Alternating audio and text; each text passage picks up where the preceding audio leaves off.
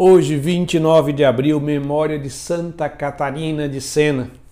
Iniciamos assim mais um programa, o Salmo do Dia.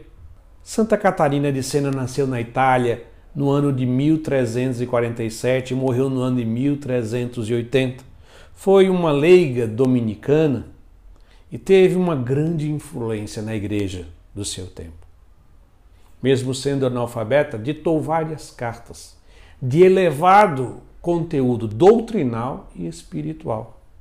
E por isso, além de santa, ela foi declarada doutora da igreja.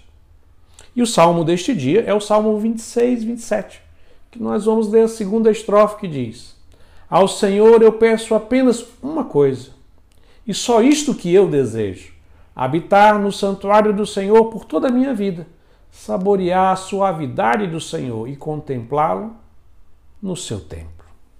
Ao Senhor eu peço apenas uma coisa, e só isto eu desejo. O salmista hoje nos, o salmista hoje nos aponta para o segredo da vida cristã, de viver a nossa fé, de ter uma oração profunda. É ter um desejo fundamental e essencial de contemplar a face de Deus. Porque quando desejamos de forma primordial, isto é, primeiro, fundamental e essencial, contemplar a face de Deus, as outras coisas vão se encaminhando para um ordenamento natural na nossa vida. Às vezes nós pensamos que precisamos organizar 200 coisas na nossa vida. E se formos sinceros, não serão 200, serão milhares. Mas não é bem assim. Nós precisamos fazer como o salmista, o Senhor só peço uma coisa, e só isto eu desejo: habitar no santuário, isto é, contemplar a vossa face.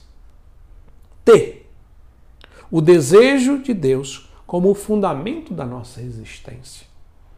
E as outras coisas, consequentemente, vão ocupando o seu devido lugar. E o próprio Senhor Jesus Cristo nos evangelhos, no Evangelho vai dizer: Buscai o reino de Deus e a sua justiça e tudo mais vos será dado por acréscimo.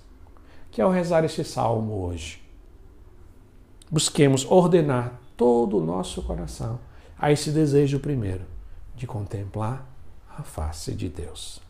E assim nós concluímos, lendo mais uma vez a segunda estrofe do Salmo 26, 27, que diz: Ao Senhor eu peço apenas uma coisa, e só isto eu desejo habitar no santuário do Senhor por toda a minha vida, saborear a suavidade do Senhor e contemplá-lo no seu templo.